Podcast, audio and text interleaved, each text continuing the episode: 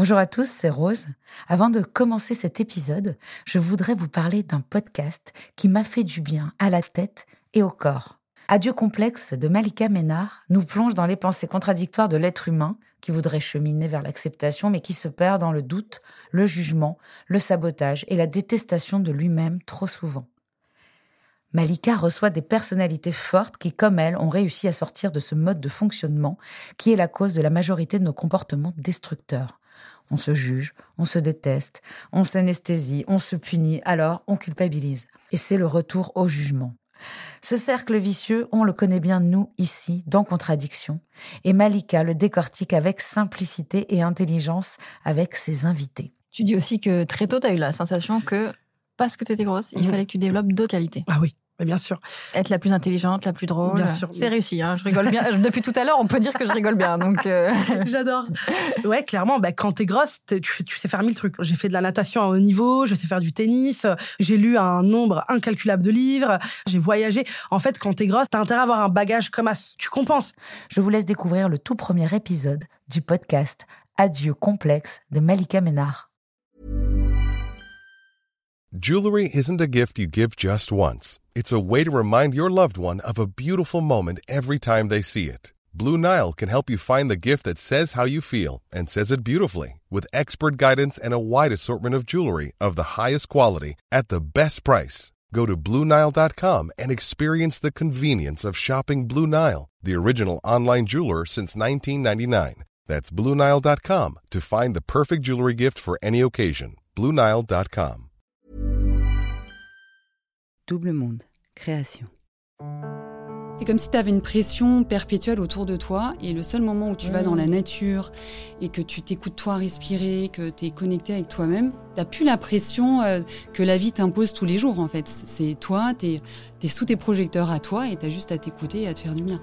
C'est un peu le, début de quelque chose, tu vois, pour moi, le sport. Et, et après, bah, tu recherches en fait cet état de plaisir. Tu peux pas t'en passer quand tu as une angoisse. Ah, bah, bah qu'est-ce que je vais faire?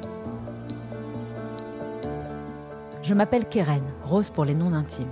Vous avez peut-être déjà entendu ma voix dans des chansons comme La Liste, ou mes mots dans des livres comme Kérosène. Mais avant même de savoir chanter ou écrire, j'étais dépendante, comme beaucoup d'entre vous. J'ai voulu comprendre comment fonctionnait le cercle vicieux de la dépendance et pourquoi c'était si difficile d'en sortir. L'addiction a ces contradictions que la volonté ignore. Alors quelles sont les solutions? Au travers de discussions décomplexées avec des invités addicts, ex-addicts, thérapeutes, artistes, auteurs, je vous propose de plonger ensemble au cœur de nos modes de fonctionnement. Bienvenue dans Contradiction, le podcast pour les gens qui se donnent du mal pour aller bien.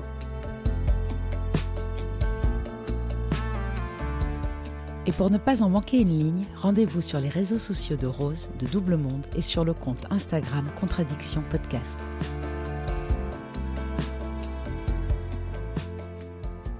Comédienne, influenceuse, ambassadrice de marque, professeure de yoga enchaînant les formations, les runs, les trails, les défis, abstinente d'alcool depuis de longs mois, elle est belle, souriante, positive, extra mince, marraine d'une association qui lutte contre les violences conjugales faites aux femmes, on pourrait se demander si mon invité n'est pas avant tout accro à la perfection, au contrôle.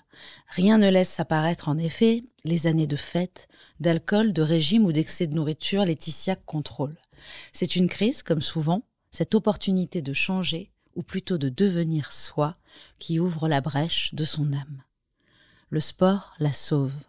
Le yoga, qui vient du sanskrit yuj, qui veut dire union, réunifie son corps et sa tête. Mais très vite, son emploi du temps est rythmé par la sueur, les calories cramées, les endorphines sécrétées, les compulsions et les obsessions activées. Et cette nouvelle addiction porte un nom, la bigorexie. Cette dépendance à la pratique sportive ou à l'effort est parfois appelée sportoholisme ou anorexie athlétique. Elle peut aussi bien toucher les sportifs professionnels que les amateurs. Mais mon invité a tendance à penser que le problème se situe plus dans la vision que les autres ont de sa pratique plutôt que dans sa pratique elle-même. Parce qu'elle se révèle aussi dans le sport, se canalise, se répare. Elle se soigne de ses angoisses, de la consommation de toxiques et de la culpabilité qui va avec. Elle y met du sens, de la joie et de l'altruisme aussi. Comment le bien-être peut-il osciller entre béquille et danger Le sport est-il une fuite comme les autres ou un moyen, au contraire, de se reconnecter à soi Bonjour Laetitia Fourcade. Bonjour Rose. Est-ce que ça te va? Quelle très jolie introduction. bah, C'était difficile parce qu'on est dans, dans le, le problème, la solution, et le problème et la solution, ah, euh, c'est moins clair que pour d'autres addictions. Euh, il y a quelque chose de salvateur dans, dans, le sport, et en même temps, on va parler aujourd'hui de bigorexie, qui est une addiction au sport. C'est ça. Voilà. Donc, euh, quand on dit addiction, il y a souffrance parfois et danger aussi. On va en parler. Est-ce que tu as euh, une définition de l'addiction qui te viendrait comme ça? Écoute, euh, pour moi, l'addiction, c'est combler un manque par l'excessivité, malgré les effets négatifs. en fait, on sait que ça nous fait du mal, mais on en a toujours besoin et on ne peut pas s'en passer. Donc, c'est un peu c'est exactement ça, oui. Pour moi, en tout cas. Bah, oui. J'ai vu sur, sur ton Insta, euh, il y avait marqué euh, prof de yoga euh, warrior. warrior yoga, ça existe? Écoute, ouais, ça existe. Il y a plein de déclinaisons. non, non, non. Je me suis formée en warrior yoga. En fait, si tu veux, il y a plein de déclinaisons de yoga aujourd'hui. il, y a, il y a plein de choses qui changent et on s'adapte un petit peu à ce que désirent aussi les gens. Donc, tu as des yogas très calmes, tu as le yin yoga, tu as le Nidra Yoga, tu as le Vinyasa Yoga, le Hatha, il y en a plein. Et effectivement, tu as une, jeune femme qui s'appelle Arya et qui a monté son Warrior Yoga et, qui forme euh, sur euh, un week-end, en fait, pour avoir un yoga plus dynamique, euh, qui renforce un peu plus toutes les parties musculaires, qui va mhm. chercher un peu plus profondément, qui te fait un peu plus transpirer. Donc c'est un truc, c'est sûr que c'est pas adapté souvent pour euh, les débutants et qu'elle a appelé ça warrior pour que les gens comprennent que oui, au moins on n'y va pas. Il faut se motiver quand même un petit peu quoi. D'accord. Bah, euh, c'est-à-dire qu'on est un peu plus dans le sport que dans la philosophie du yoga? Ou alors ça combine Ouais, ça combine quand même parce que tu es toujours connecté à toi et à ton souffle. Donc c'est un peu le, principe du yoga, tu vois, c'est de se connecter aussi à soi-même. Et par le souffle aussi d'amener des choses à ton corps. Donc malgré tout, tu gardes toujours une respiration consciente, mais à la fois, euh, tu te fais un peu plus violence, tu vois. Enfin, tu te fais... Euh, pas plus non, mais j'ai du mal à imaginer la violence avec le yoga. C'est deux mots, c'est deux mots antinomiques. Non, mais c'est tenir une posture, tu vois, un peu plus difficile sur même toi, en fait. c'est parfait parce mais il n'y a pas que ça que je fais. mais yoga warrior, ça, pour moi, ça t'incarne vraiment parce qu'il y a ce côté de stabilité, de paix, de, sagesse vers laquelle tu tends, et en même temps ce côté justement warrior et parfois violent. Pour en venir jusque-là, déjà on va, on va repartir un petit peu en enfance, ou en tout cas quelque part où, où tu aurais euh, euh, la sensation d'avoir euh, créé un personnage. Quel genre d'enfant tu étais? Très angoissée. je me réveillais chaque matin, j'avais une boule dans le ventre. Et j'avais un, un papa qui aujourd'hui est absolument adorable, mais il a eu des années un peu dures avec nous. Parfois, quand on est parent, on a besoin aussi d'apprentissage et de comprendre plein de choses et, on se révèle bien, bien plus tard. Donc, on a un peu souffert de, de, son excessivité, de son irritabilité, de, de, sa perversité, parce que, tu vois, il y avait des choses un peu dures. Et donc, je savais jamais un peu à quelle sauce j'allais être mangée entre guillemets. Euh, même si j'aime beaucoup mon papa aujourd'hui, c'est vrai qu'il y avait des trucs un peu durs. Tu vois, il me faisait bosser dans la cave le samedi matin, euh, de 8h jusqu'à 11h. Euh, quand je connaissais pas un mot dans un livre que je lisais, il fallait que je fasse cinq phrases. Il fallait que je sois la meilleure de la classe. Il fallait que je sois toujours nickel, propre, tenir bien, machin et tout. Donc en fait, si tu veux, ça amène une angoisse parce que c'est un, c'est un désir qui, lui, fait tout pour que ses enfants soient parfaits sans vraiment se rendre compte. Et puis en fait, toi, ça t'angoisse, mais parce que tu sais jamais. Pourquoi t'angoisses C'est quand tu sais pas à quoi t'attendre? Et c'est aussi parce qu'en fait, c'est impossible d'être parfait, peut-être. Déjà, bien sûr. Heureusement d'ailleurs, parce que sinon on s'ennuierait un peu. Bah oui, heureusement, mais je pense que ça, c'est une grosse angoisse de vouloir être parfait. Puis, mm. Et puis aussi, euh, finalement, même si on n'arrive pas à être parfait, il faut quand même qu'on soit la, plus de tout. Donc euh, la plus belle, la plus forte, la plus mince, la plus... Bah, mm. j'imagine la pression. Ouais, et puis euh, c'est vrai que voilà, tu essayes d'être parfaite alors que en fait, c'est pas ça dans la vie. Il faut pas être parfaite, il faut juste être bien avec soi-même. et Juste être soi. Exactement. Ça passe mmh. pas par la perfection. D'accord. Et, et, donc, tu évolues comme ça? Et donc, en fait, bah, très vite, euh, je, moi, je faisais du, sport de combat.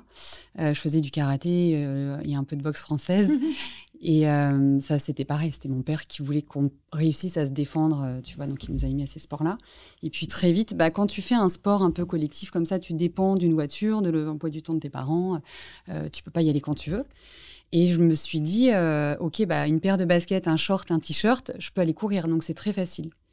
Et très jeune, je me suis rendu compte qu'en allant courir, bah, je me sentais mieux et je revenais. Donc quand tu as 13 ans, tu te rends pas compte. Très jeune, ah ouais. Ah ouais. Euh, C'est rare à je 13 ans. de- mes de- baskets, euh, ouais. je faisais, enfin j'allais marcher. euh, Enfin, je courais pas, tu vois, des kilomètres comme aujourd'hui, mais il y avait quand même une notion. Ah, quand je mets mes baskets et que je vais dans la nature ou que je m'évade, Je me sens bien. je me sens bien. Et je Et revenais. là, il n'y avait pas une cette notion angoisse. du tout de, de vouloir euh, cramer euh, des calories. Ah non, ou-. Pas du tout. Non, c'est plus un bien-être.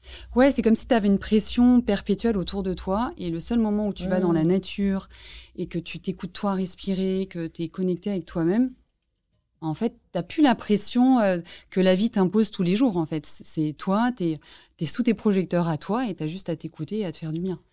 Et en fait, c'est un peu, c'est un peu le, le début de quelque chose, tu vois. Pour moi, le sport et et après, bah, tu deviens, euh, euh, tu recherches en fait cet état de plaisir. Tu peux pas t'en passer quand tu as une angoisse. Ah, bah, bah, qu'est-ce que je vais faire? Bah, Je faisais un peu de muscu, je faisais aussi de la boxe, je faisais des trucs, mais c'est vrai que le- la dimension nature, euh, sport nature, euh, a pris une grosse dimension dans ma vie qui est pour moi indispensable. Tu vois, c'est un peu comme si dans, dans la nature, tu vas trouver ta vraie nature, Waouh. d'une certaine manière. Tu les associes les deux, le sport Ouais. et la nature.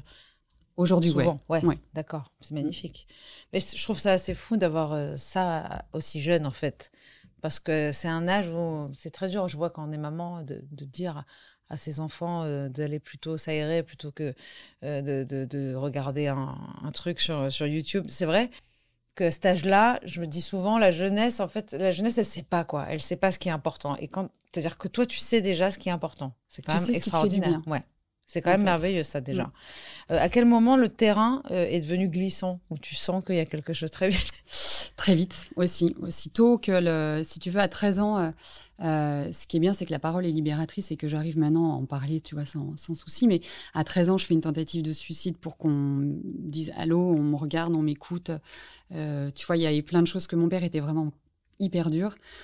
Euh, on parlait pas, il n'y avait pas la possibilité de communiquer en fait, si tu veux. euh, C'était assez dur de communiquer.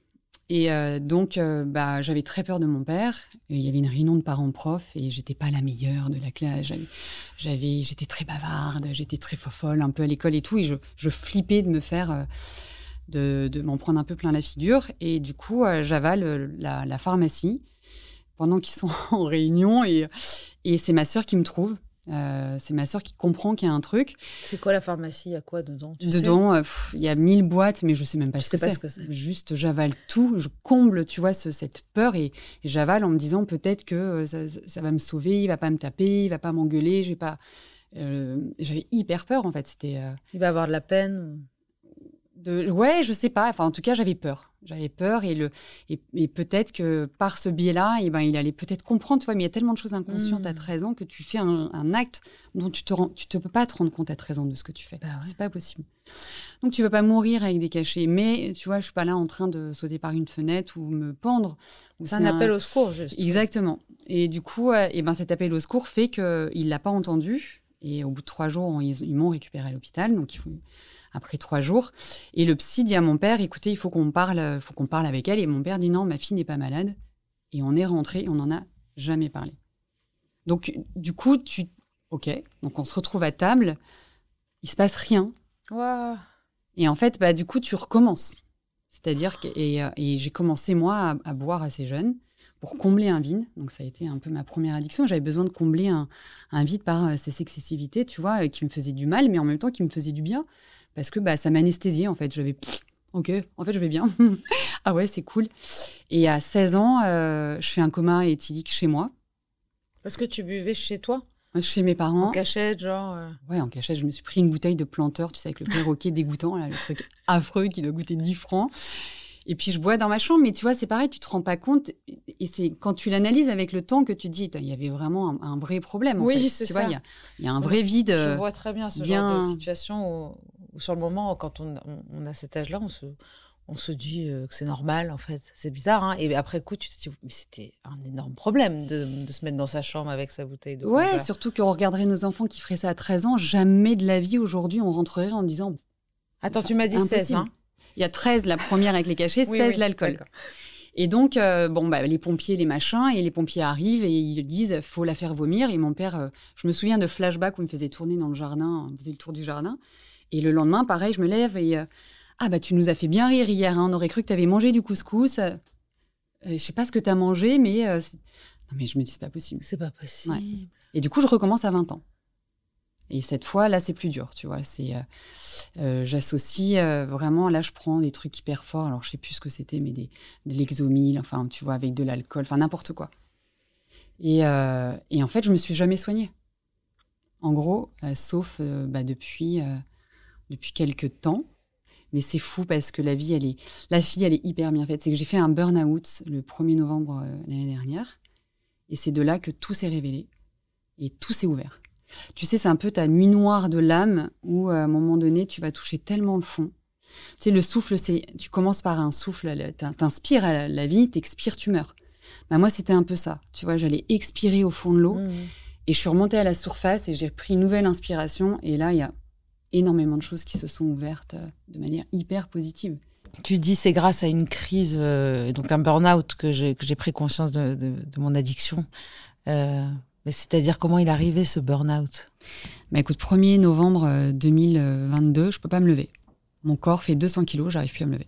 Moi qui fais du sport à 6 heures, moi qui peux bosser 15 heures par jour, tu fin de tournage, tu m'amènes, je te fais sans problème euh, des galipettes, euh, tu vois, sur un elliptique. Bah là, 200 kilos, il se lève, je me bouge, bouge plus. Et en fait, euh, bah là, tu te rends compte que, bah, en fait, j'étais plus à ma place. Tout ce que je faisais n'était plus en corrélation avec euh, qui j'étais. Je travaillais. Travaillais dans un cabinet de prothèse dentaire, c'est ça? C'est ça. Je travaillais dans un cabinet dentaire pour gagner ma vie. Euh, j'avais mis de côté mon métier de comédienne parce que bah, j'avais pas le temps de faire des castings. J'étais pas à ma place, même si c'est un métier où tu donnes de ta personne, tu donnes du temps et que tu as plein de passion, c'est hyper intéressant. Et mon, le- la personne avec qui je travaillais était super. C'est pas le problème, c'est que juste, mais je suis pas à ma place. Et en fait, tous les jours, tu vas bosser, tu dis, ça va pas, ça va pas, ça va pas. Et à force de dire ça va pas, c'est tout à fait ça. C'est t'as des pensées tellement négatives qu'à un moment donné, le corps, il en peut plus. Et tu, comment retrouver ta place en disant comment ça va? Bah, J'ai fait ce burn-out que j'aime bien appeler une décompression. Je trouve que c'est vachement plus intéressant de parler de décompression que de burn-out. Et c'est juste euh, où est ta place? Et ta place, c'est t'as arrêté l'alcool. Euh, pourquoi t'as arrêté l'alcool? Euh, Pourquoi euh, tu t'arrives plus à faire tes castings? Pourquoi tu subis comme ça tout le temps quelque chose qui te convient pas?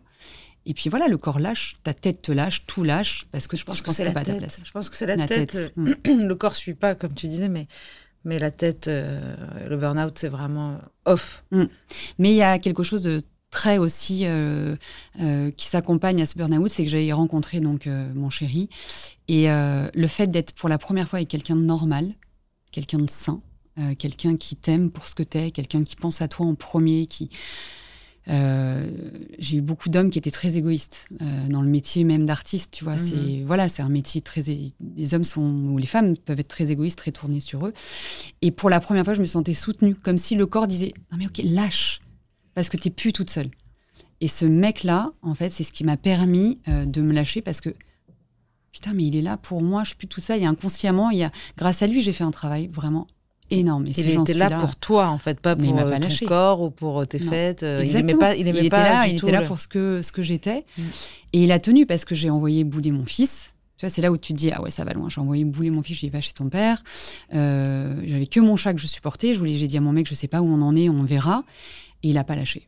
Il ne m'a pas lâché. C'est-à-dire, euh, il a toujours été présent, il a pris le temps, la patience. Et je pense que c'est vraiment grâce à l'amour dans la vie que tu te reconstruis. Et c'est ça, euh, ma décompression, je l'ai réussi à la faire parce que quelqu'un m'aimait enfin pour ce que j'étais. Donc à moi de m'aimer maintenant et d'ouvrir les vannes, quoi, je pense.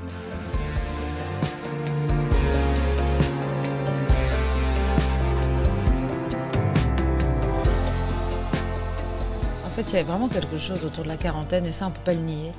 Vraiment. On a le même âge, hein on est 78 toutes les deux. Je sais pas, excuse-moi, moi j'ai pas, j'ai pas, j'ai pas de mal à dire mon âge, toi oui. Ah non, plus maintenant, Non, je ça y est, je l'assume maintenant.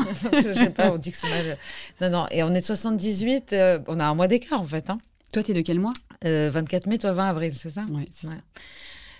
Euh, la quarantaine, honnêtement, même maintenant, euh, j'ai- écouté des, podcasts autour de la spiritualité, plein de choses qui m'intéressent en ce moment. La religion, pas la religion, mais la spiritualité énormément, tout le monde l'a compris.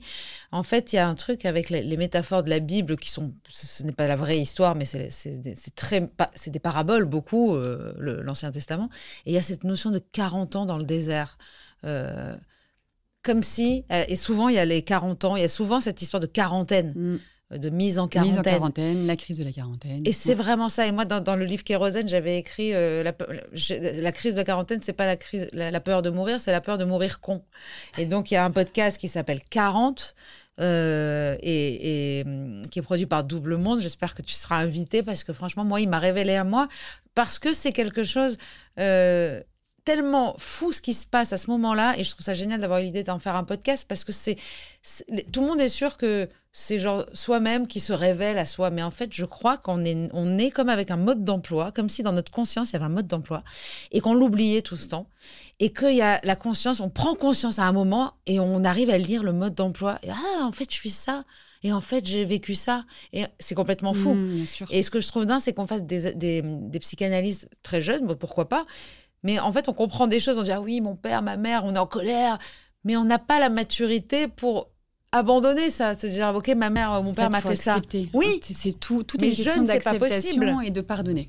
En fait, si tu pardonnes, t'acceptes. Mais est-ce que jeune, tu peux pardonner, accepter? C'est très rare. pas. Voilà. En fait, tu peux pas à 20 ans euh, demander d'avoir un cerveau de, de quelqu'un de 40 ans. Et avec l'expérience, avec le recul.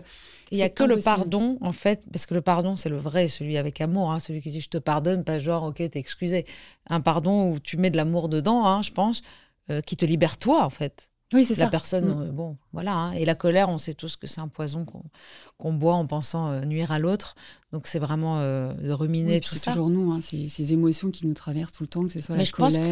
que, ouais, Tu sais, c'est des sentiments vraiment qui nous appartiennent pas. hein. Moi, j'aime beaucoup parfois quand je suis en colère et on me dit mais t'es en colère. Je ne suis pas en colère. Je suis traversée par un sentiment de colère. Ça n'a rien à voir. Il va me quitter.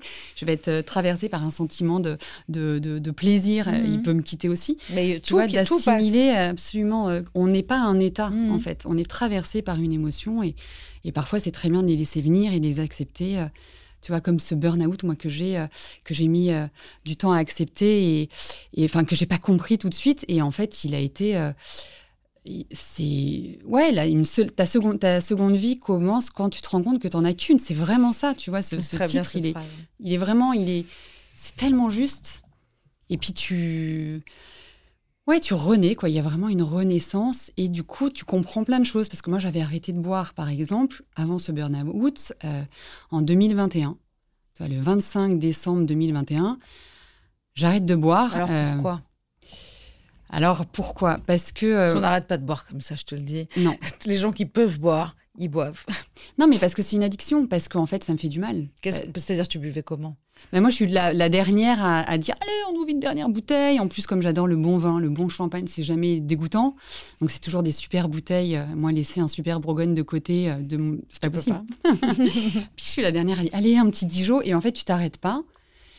Mais tu te détruis. En fait, c'est parce que tu fais des choses aussi sous alcool que moi, j'aurais jamais fait si j'avais pas été alcoolisée.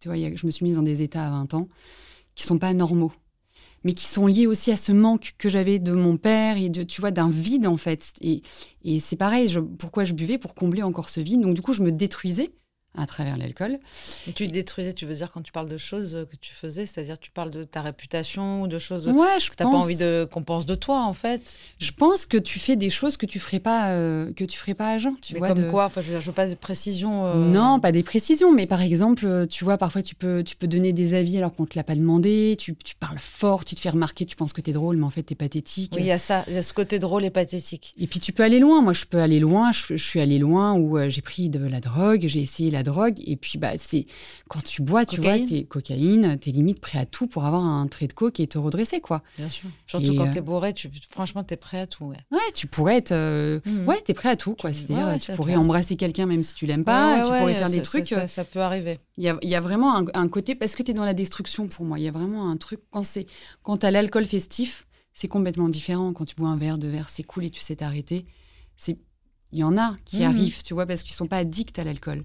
Il y en a qui prennent plaisir à boire un verre ou deux et puis qui s'arrêtent. Il y a des alcooliques qui, sont, euh, qui ont l'alcool très bon aussi. hein. Bon, et, et tant mieux pour eux. hein. parce que c'est, déjà que c'est une peine d'être alcoolique, Mm. autant, autant le vivre bien. Mais euh, en tout cas, moi, je, je sais que je connaissais par exemple un alcoolique qui ne buvait que deux fois par an. Donc, le- il faut, il faut savoir qu'il y a toutes sortes d'alcooliques, deux fois par an comme éthylique. Mais ça s'appelle un alcoolique. Quelqu'un qui, quand il commence à boire, Ne finit en coma éthylique, on est alcoolique, c'est-à-dire on ne sait pas boire. Ça veut dire que quand tu commences, tu peux pas t'arrêter, il y a un problème. Euh, donc c'est pour ça que cette personne buvait que deux fois par an d'ailleurs. Donc toi, tu décides d'arrêter puisque tu sais qu'il y a un problème. Je décide d'arrêter parce que je suis avec, je suis avec mon amoureux et, et, et qu'il me raconte donc 24 décembre, bah 24 décembre, tu prépares à manger, tu ouvres le champagne, puis ça passe vite de, que, en cuisinant. Puis après, tu prends ton, ton, tes fruits de mer, tu prends, tu prends du blanc. Et puis à la fin, bah, il y a le fromage, il y a les cadeaux. Donc tu prends le rouge. Ça fait quand même trois bouteilles à deux. Puis bah, à la fin, Letty, elle est partie. Un petit Dijon, allez. Et puis le lendemain, il me raconte, il me dit Ah, c'était drôle hier, hein Quoi? Il me raconte, et là, je lui dis Non, mais en fait, c'est plus drôle. C'est plus drôle, quoi. Et 25 décembre, comme si, tu vois, il y avait un déclic, et je me dis euh, Ok, je veux, moi aussi, je veux renaître. Tu vois, je suis pas forcément euh, croyante, je crois pas en Dieu, je crois plus en des choses dans l'univers ou des, des, âmes, des choses comme ça. Surtout que Jésus n'est pas du tout né un 24 décembre. C'est ça le pire. un 25 Non, il paraît que c'est. Ouais, ouais. Et donc voilà, je me dis, euh, c'est plus drôle. Non, c'est plus drôle. Je veux arrêter. C'est pathétique, c'est ça le mot. Ah, tu l'as bien dit. Et c'est bien si les gens se rendent compte de ça aussi, c'est que ce qui était drôle à 20 ans, des fois, n'est plus à 40. Et surtout, quand on se croit drôle, peut-être qu'il y a. Moi, on m'a montré des vidéos parfois de moi et ça, c'est une super thérapie. On le voyait d'ailleurs dans les émissions de télé-réalité. Là, euh, le grand frère, Pascal le grand frère, il montrait des vidéos des gamins en train de s'énerver sur leurs parents, de parler mal. Ils se reconnaissaient même pas. Et c'est ça qui les faisait changer. En fait, je crois qu'on sort de nous-mêmes euh, et on ne sait pas qu'on fait ça. on n'est plus nous-mêmes du tout. On vient. Euh, enfin, je pense qu'on vient vraiment se détruire. de, à, puissance maximum, tu vois. Donc on peut pas être nous-mêmes parce qu'on fait que essayer de se construire dans la vie. Et avec les addictions, on fait que essayer de se détruire, tu mmh. vois. Donc il faut vraiment euh, comprendre les choses et essayer de. Comme on disait, il n'y a que l'âge, le, temps, mmh. l'expérience. C'est une prise de conscience. Donc il y a le mot conscience. Et je crois que la jeunesse ne l'a pas, malheureusement. Mais bon, euh, c'est important quand même de le savoir parce que c'est beaucoup plus difficile d'aider des jeunes beaucoup plus difficile parce que c'est quelque chose qui vient toucher vraiment à une maturité, à une expérience, à une conscience. Et, euh, je, je, compatis à, 2000% avec les parents d'enfants qui souffrent d'addiction parce que je ne saurais pas quoi faire. Mm. C'est très compliqué parce que moi, j'arrive à aider des gens en leur parlant de choses euh, intelligible, compréhensible, qu'on a, a euh, vécu par expérience et que peut-être l'autre va identifier sur telle ou telle expérience. Mais quand tu es jeune, tu n'as pas beaucoup vécu. Tu peux pas identifier. Euh, à ce moment-là, donc toi, tu décides d'arrêter. Et qu'est-ce qui va t'aider comment est-ce que tu décides de remédier à ça et comment tu vas pallier? Parce que jusque-là, en fait, ton, ton, ton vrai ton vrai problème, c'est ce vide et cette angoisse et ces choses que tu veux anesthésier. Donc, comment tu vas faire? Comment je vais faire Je te donne en mille. Non, mais alors déjà, le sport. Enfin, tu vois, le sport me sauve. Il n'y a pas que ça parce que j'ai euh, écouté beaucoup de podcasts, euh, notamment les tiens, qui m'ont fait énormément de bien. Merci. Tous. Ça t'a un peu révélé. Hein. Enfin, je me rappelle quand tu m'as écrit. J'avais l'impression que tu avais pris conscience, justement. Ah, mais je ne parle que de tes podcasts, pas pour euh, dire aux gens de vos podcasts, c'est vrai. Parce que c'est à chaque fois, c'est une leçon, on comprend, c'est des invités très intéressants qui ont le même vécu, qui ont vécu les mêmes choses que toi, donc tu te sens moins seul. Parce que parler avec un addictologue qui a jamais été addict à quoi que ce soit, bah, c'est hyper dur. Parler à un psy qui a jamais été euh, battu, c'est hyper dur. Enfin, tu vois, il y a plein de choses. Alors que là, on vient trouver. Euh, moi, j'ai trouvé des réponses à mes questions. Ça m'a permis de rencontrer des alcooliques anonymes où je suis allée grâce à toi. Euh, pour moi, c'était inenvisageable d'aller au A. Pour moi, il y avait que les fous qui allaient au A. Tu vois, que les gens les dépravés, tu vois, c'est terrible d'avoir cette image-là, mhm. mais c'était l'image que, que j'en avais il y a quelques années, tu vois, parce mais même de, de l'alcoolique. De l'alcoolique. L'alcoolique, c'est un ivrogne pour nous. Ouais, et puis c'était pas des gens normaux. Puis en fait, tu te rends compte que bah, tu vas dans ces, dans ces groupes de parole et qu'en fait, les gens te comprennent chaque mot est compris, alors que tu pourrais mettre 10 euh, heures à parler à tes parents ou à des gens autour de toi et personne ne comprendrait. C'est fabuleux ça. Hein. C'est fou, parce que tu prends la dimension des amis. Au début, je disais quoi hein, Nos amis, vous êtes tous mes amis. Mais en fait, je comprends la dimension d'amis. C'est mm. que c'est des gens qui te comprennent. Mm. Et tu n'as pas, euh, pas besoin d'expliquer de, plein de choses. Mm ils vivent à travers leurs mots, tu te reconnais très souvent aussi dans plein de choses. Donc, euh. ce qui est fou, c'est qu'il n'y a pas les mêmes histoires. Donc, euh, euh, à la base, on est différents tous et on, sera on était différents dans notre façon de consommer. Par exemple, il n'y a pas une personne que j'ai rencontrée qui consommait comme moi. Même toi qui peux se rapprocher, l'alcool, la cocaïne, c'est pas du tout la même façon, c'est pas les mêmes raisons, c'est pas, tu vois. Mm. Et en fait, personne n'a la même façon de consommer, donc personne ne se rétablit de la même façon non plus. Mais il y a deux points communs. Il y a on est malade et on veut se rétablir. Et ça, ça suffit. Bien sûr. Moi, si tu veux, après donc l'alcool, j'ai euh, voilà, j'ai toujours fait du sport et donc pourquoi? Parce que déjà, je, ressentais cette, cette, ce besoin. Et en fait, tu vois, au départ, il y a un truc qui est, qui est bien, c'est que la tête veut quelque chose. C'est-à-dire que la tête veut sortir en fait de cet état.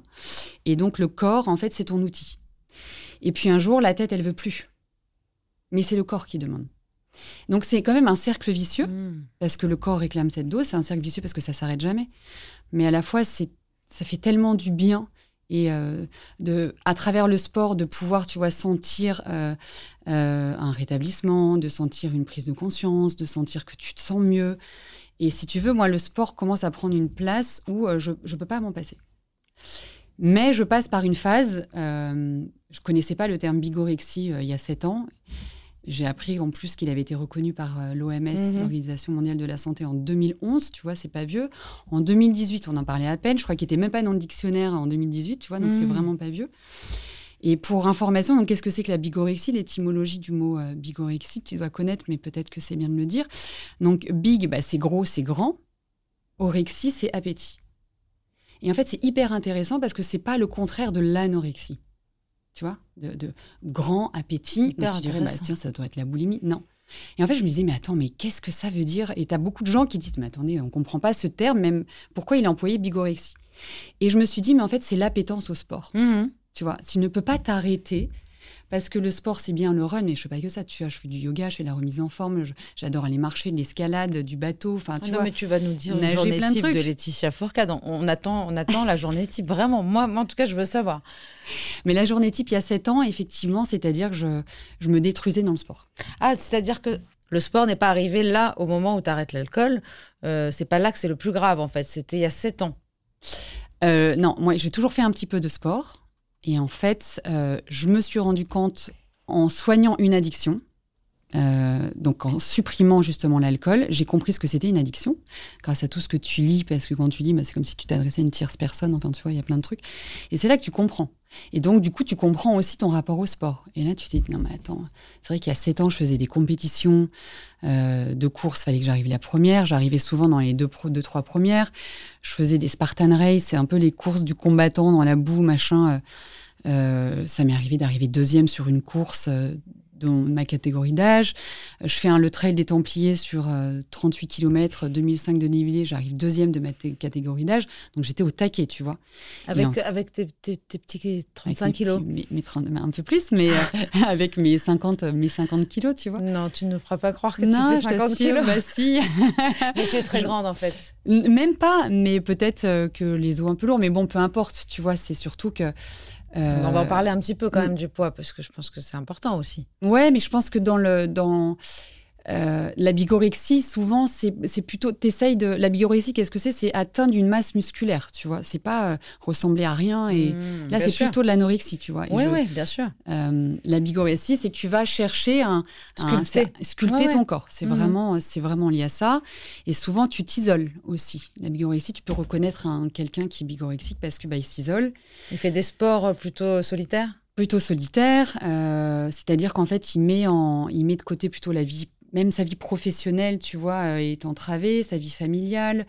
Euh, c'est quelqu'un qui, par exemple, le dimanche midi, euh, peut pas rester à table, il va, il va avoir son bien-être, c'est d'aller refaire du sport, tu vois, c'est là où il faut se poser des Dès questions. qu'on mange?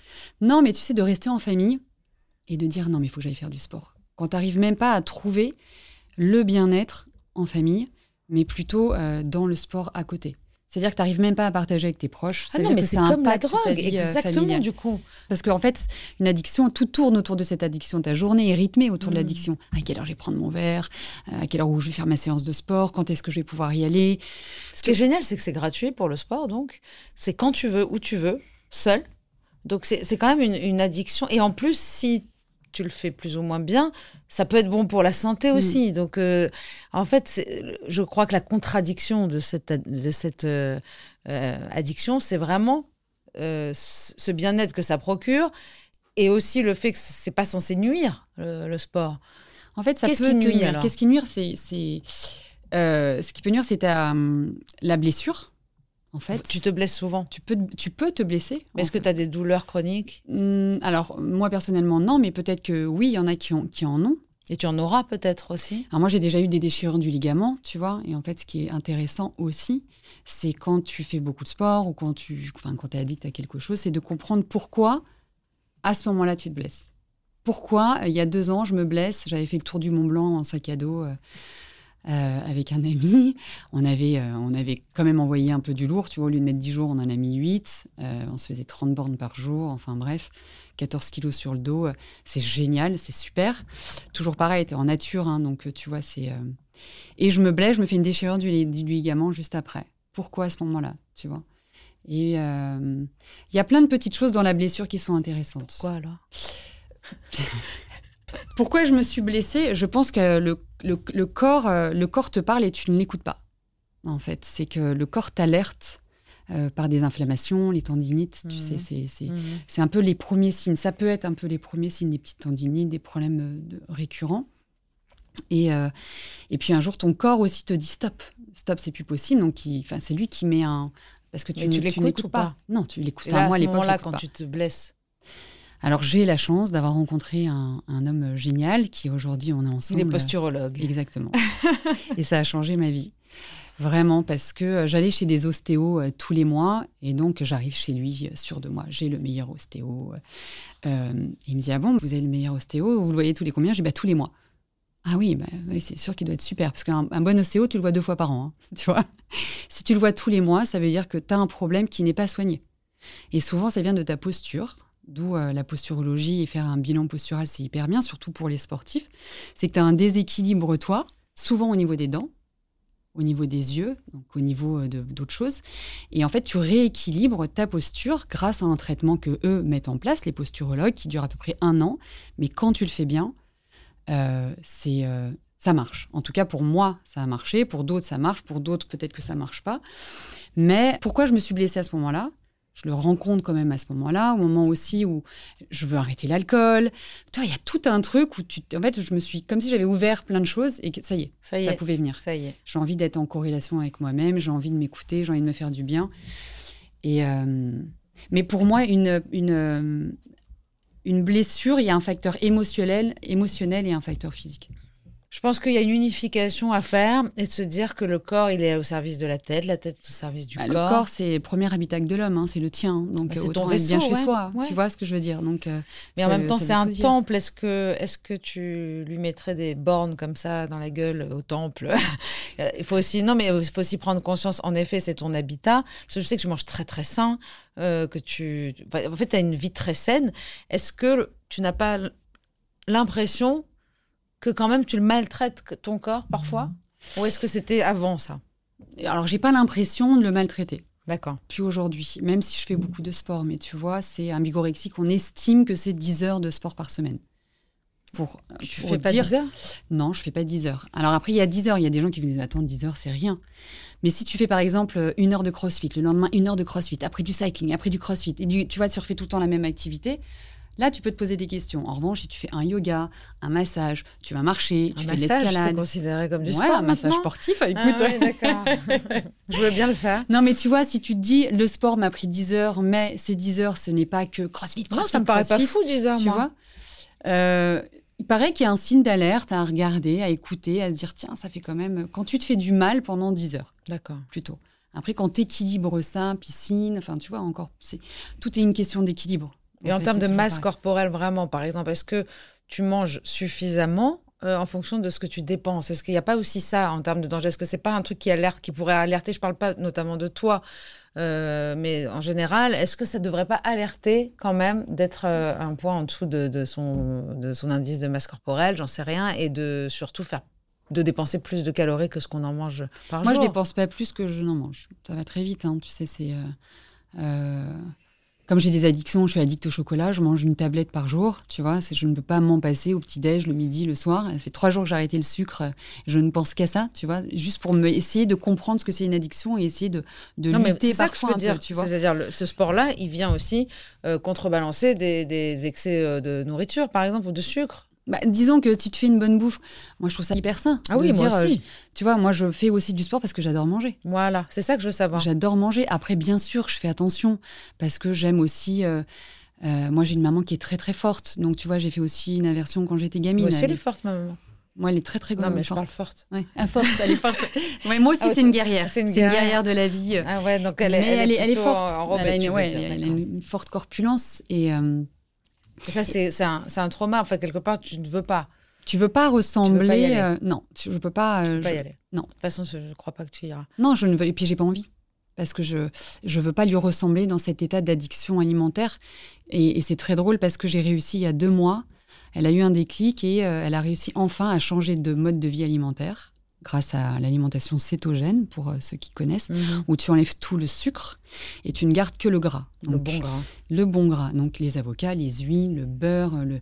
tout ce qui est Ouais, bon gras. Tu peux manger du fromage, tu peux manger plein de choses. Donc en fait, c'est pas Et un régime. sucre. hein. Ouais, tu as le droit aux fruits rouges, au yaourt coco, au lait de coco, graines de chia. Donc as quand même une, tu peux quand même trouver des choses, tu Mm. vois, un peu en sucré quand tu aimes le sucre. Mais l'idée, c'est d'amener ton corps en cétose pendant 28 jours.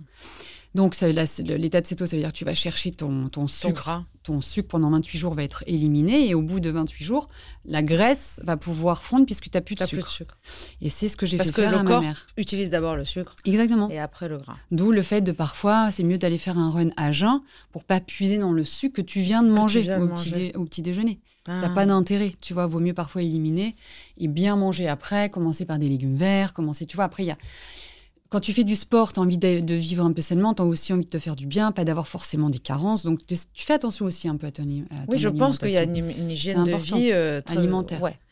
Et si tu as des carences, ton corps te dit Hé, là, tu es fatigué. Oh, là, tu machin. Donc, tu t'écoutes. Le problème du sport, c'est quand tes jambes, euh, toi, tu dis ah, Je veux rester au lit et que tes jambes te disent Non, on y va, allez, cours. Est-ce que tu as le syndrome des jambes sans repos? J'ai pas le syndrome, mais, mais non, mais si tu veux, c'est. ta jambe, c'est ta tête en fait. ouais. Mais c'est ça, quand la tête ne veut plus, le corps te, te réclame. Ouais, c'est ça qui est fou Ouais. parce que, mais tu vas chercher aussi euh, l'hormone du plaisir. Mm. Tu vois, tu vas chercher ta dose, quoi. Tu vas chercher. Oui, parce que euh, tu dis ça. euh, euh, tu dis, quand on fait du sport, c'est prouvé, même scientifiquement. Quand je dis tu dis, c'est tu m'as dit. Euh, oui, quand moi, on pour fait du moi, c'est sport, ma parole à moi. prouvé, même scientifiquement, surnommé hormone du bonheur, les endorphines procurent du plaisir grâce à une action anxiolytique, antalgique et relaxante. Ces hormones sont sécrétées par le cerveau à la suite d'une pratique ou d'une activité physique. Je suis donc addict au bonheur et ça me va. C'est ça. C'est ça que tu m'as écrit euh, quand on a échangé. Euh, c'est vrai, c'est très vrai, tu le penses vraiment. Mais où est-ce que se situe la frontière, en fait? Parce que tu me dis, a 7 ans, j'étais euh, atteinte de bigorexie. Aujourd'hui, juste, euh, aujourd'hui, le sport pour toi est une solution, n'est plus un problème. La frontière, c'était déjà d'accepter. D'accepter que tu es bigorexique, c'est-à-dire que tu es addict au sport. C'est-à-dire que euh, moi, je pouvais me lever à, à 6 heures du matin si je bossais à 8 heures. Il n'y avait pas moyen. J'allais, euh, tu vois, je reste pas au lit le dimanche matin, euh, je fais pas de grasse mat, je fais des runs, euh, je peux me mettre 20 kilos, euh, 20, 20 kilomètres, pardon. Et quand Euh, tu travaillais aussi, tu m'as raconté sur les tournages. Ouais, sur les tournages, on venait me chercher à la salle de sport, on me déposait à la salle de sport après 12 heures, 15 heures de tournage. C'était pour moi impos- impossible, tu vois. Mais à l'époque, j'avais pas la notion. Tu jouais dans, dans, dans, dans une série hyper connue. Je jouais dans euh, une série pour TF1 qui s'appelait RIS Police Scientifique, Mm. un peu les experts à la Ah ouais, française. c'est la classe. Et du coup, euh, j'avais cette chance qu'on vienne me chercher, qu'on me redépose, et donc tu as la possibilité, tu vois. Mais pour moi, c'était pas possible. J'apprenais mes textes euh, en faisant du cardio, quoi, tu vois. C'est euh, en plus, ça me faisait travailler le- la mémoire. Parce que tu t'ennuies hein, quand tu fais, quand tu cours, donc c'est pas mal Oui, moi, je marche- parfois aussi je marche des une podcasts. demi-heure. euh, je marche une demi-heure euh, tous les deux jours sur un tapis. Alors moi, je sais ce que c'est le sport et je m'ennuie. Alors j'écoute des livres audio. J'ai lu, non, j'ai fait pas mal de sport. J'ai lu 35 heures d'un livre sur les preuves scientifiques de l'existence de Dieu. C'est pas mal, je te l'enverrai. C'est même pas en audio, tu as lu. Ah si, en audio. Ah, audio, d'accord. 35 heures. ça va. En audio, c'est plus facile. 35 heures, c'est pas mal. Ouais, c'est clair. hein. Il y en a qui diraient, euh, t'as pas autre chose à foutre. Ouais, mais si tu le, si tu le, tu l'associes à une pratique sportive, enfin, tu vois, moi parfois je mets Ouais, pas les oreillettes et vrai. parfois j'écoute vos podcasts. Je me suis, euh, j'écoute des livres aussi euh, audio. Franchement, tu vas faire un run, tu dis pas ah ouais mais t'as perdu du temps. Non, en même temps j'ai Ah non, mais pris euh, mon shoot, euh, j'ai pris ma nature, j'ai mis la lumière que sur moi, j'ai mis mes petites baskets, il y a personne qui va m'ennuyer, petits oiseaux les machins. C'est gratuit. en Ah, et fait, moi, je me- parle je du me charge les neurones, quand c'est gratuit, souvent, c'est beaucoup plus efficace et c'est beaucoup plus sain. Bien souvent. sûr. Parce que moi, des fois, je marche sur cette machine là et je me dis, franchement, tu pourrais aller marcher dehors. Oui, tu peux.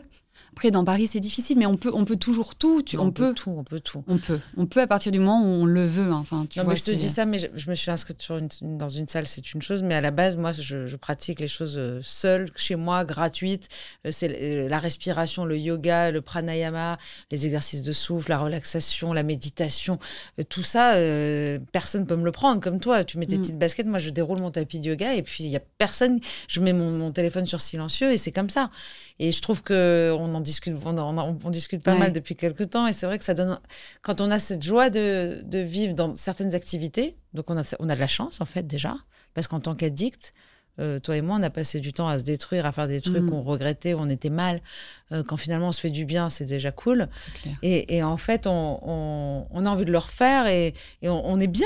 En fait, pourquoi Bah, on se culpabiliser ouais. quoi Et puis après, dire que c'est une addiction, euh, ouais, bah ok, bah, je suis addict ou je suis dépendante à, cette, à ce bien-être, à ce bonheur, à ce- à cette chose qui me, qui me fait du bien.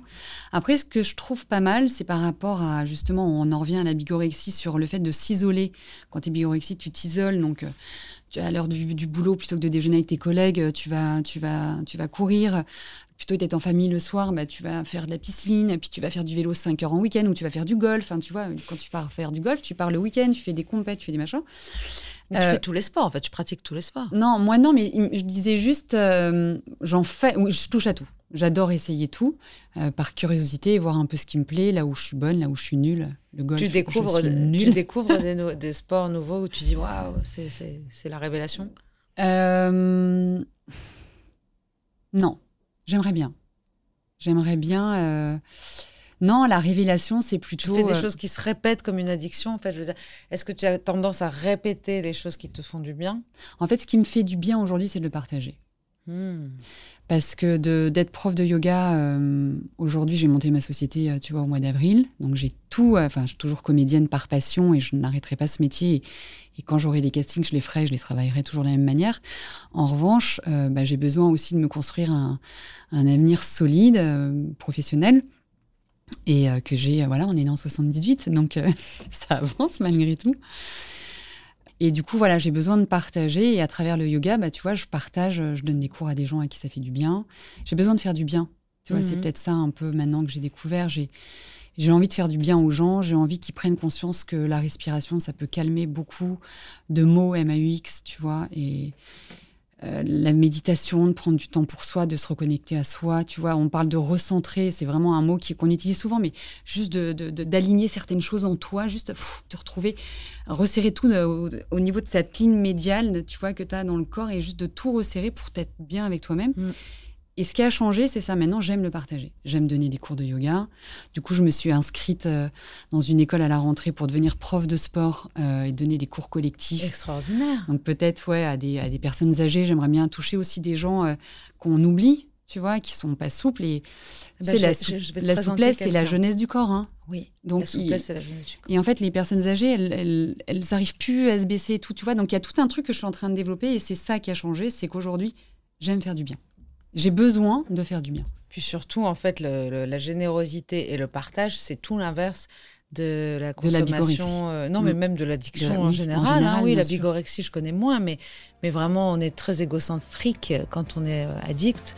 Et, et on a tendance surtout à, faire tout tourner autour de notre addiction. Quoi. Mm.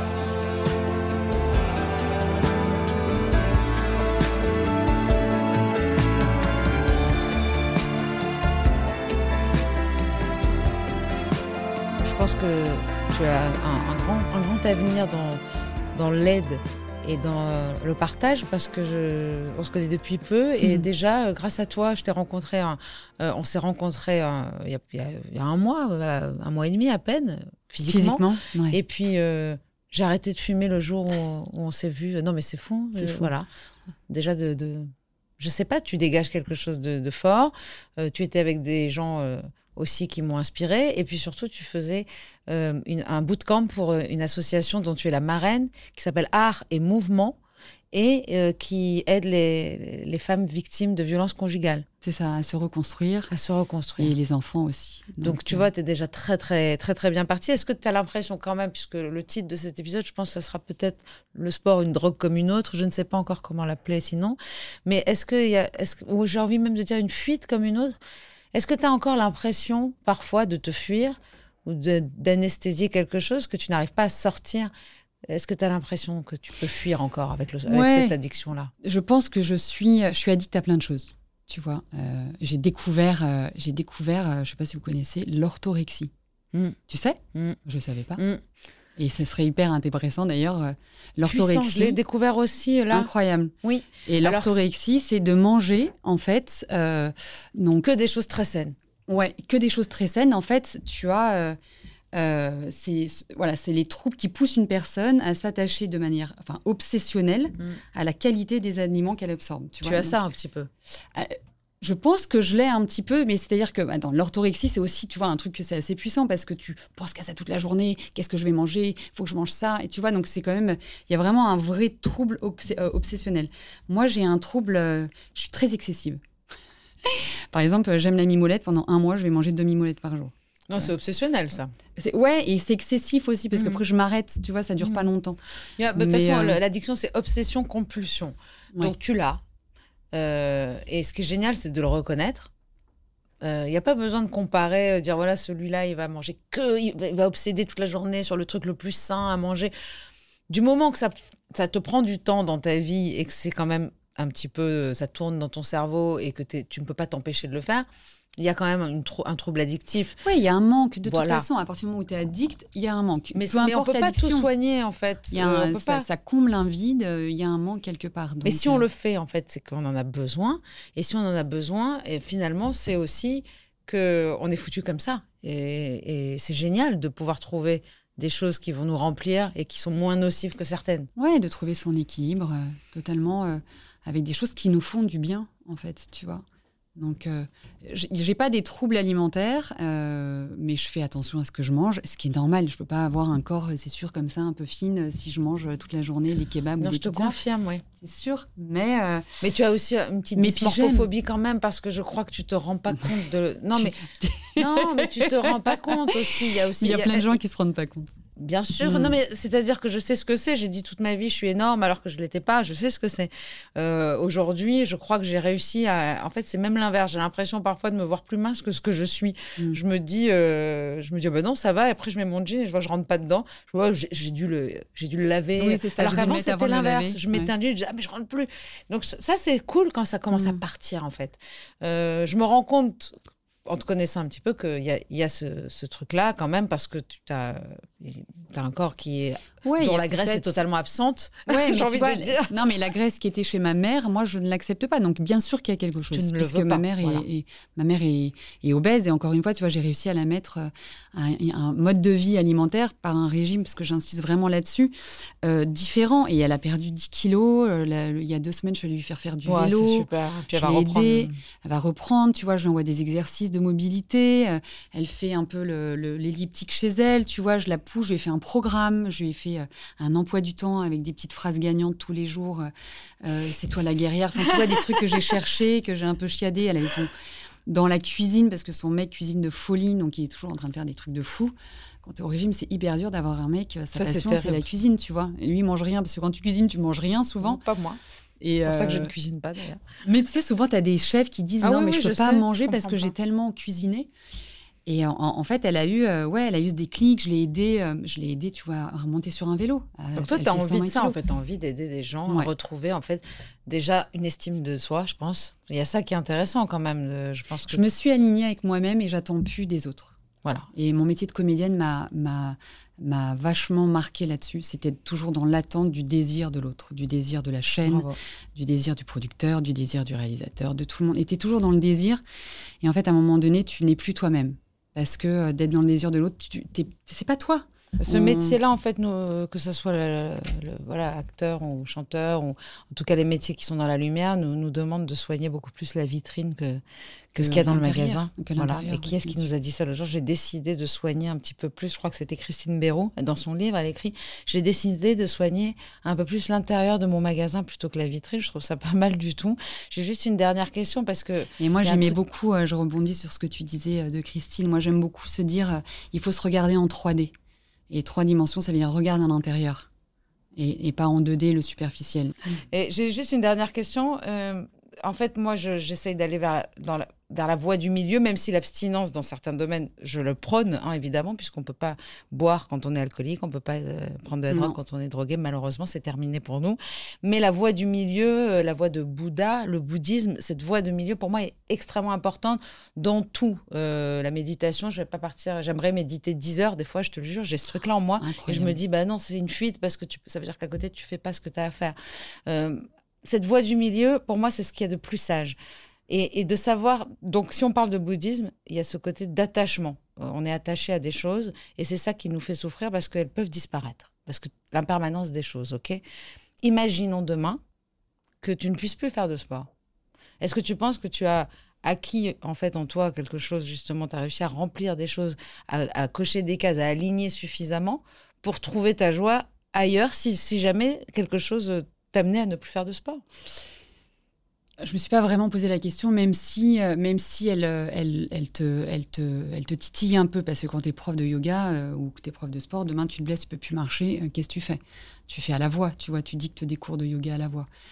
Moi, si tu veux, aujourd'hui, je fais aussi beaucoup de randonnées, c'est-à-dire de marche rapide. J'ai fait, j'ai proposé le week-end dernier gratuitement un yoga randonnée parce que le yoga est très important aussi pour tout ce qui est sport. En fait, c'est vraiment un complément euh, pour, euh, pour faire du bien à son corps. Tu fais beaucoup de choses gratuites aussi. Hein. Tu proposes pas mal de choses, je trouve. Ouais, bah, je fais du bénévolat pour une association. Je donne des cours aux femmes euh, une fois par semaine.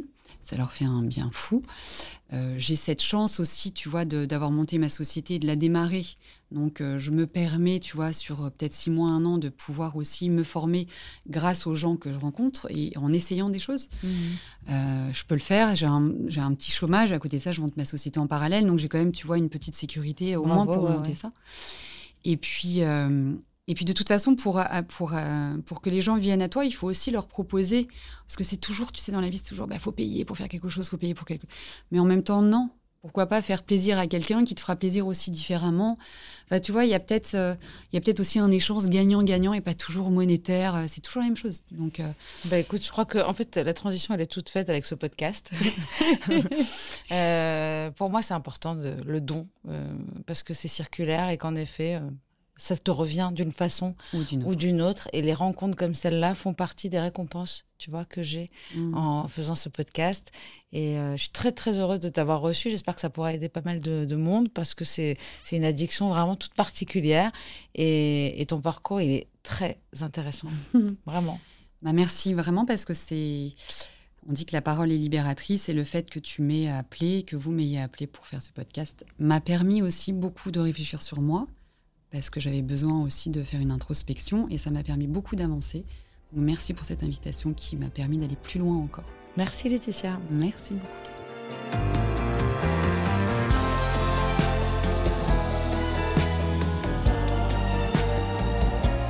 Rendez-vous chaque semaine sur toutes vos plateformes de podcast préférées. Et en attendant, on se parle sur les réseaux sociaux de Rose, de Doublement de Création et sur le compte Instagram Contradiction Podcast.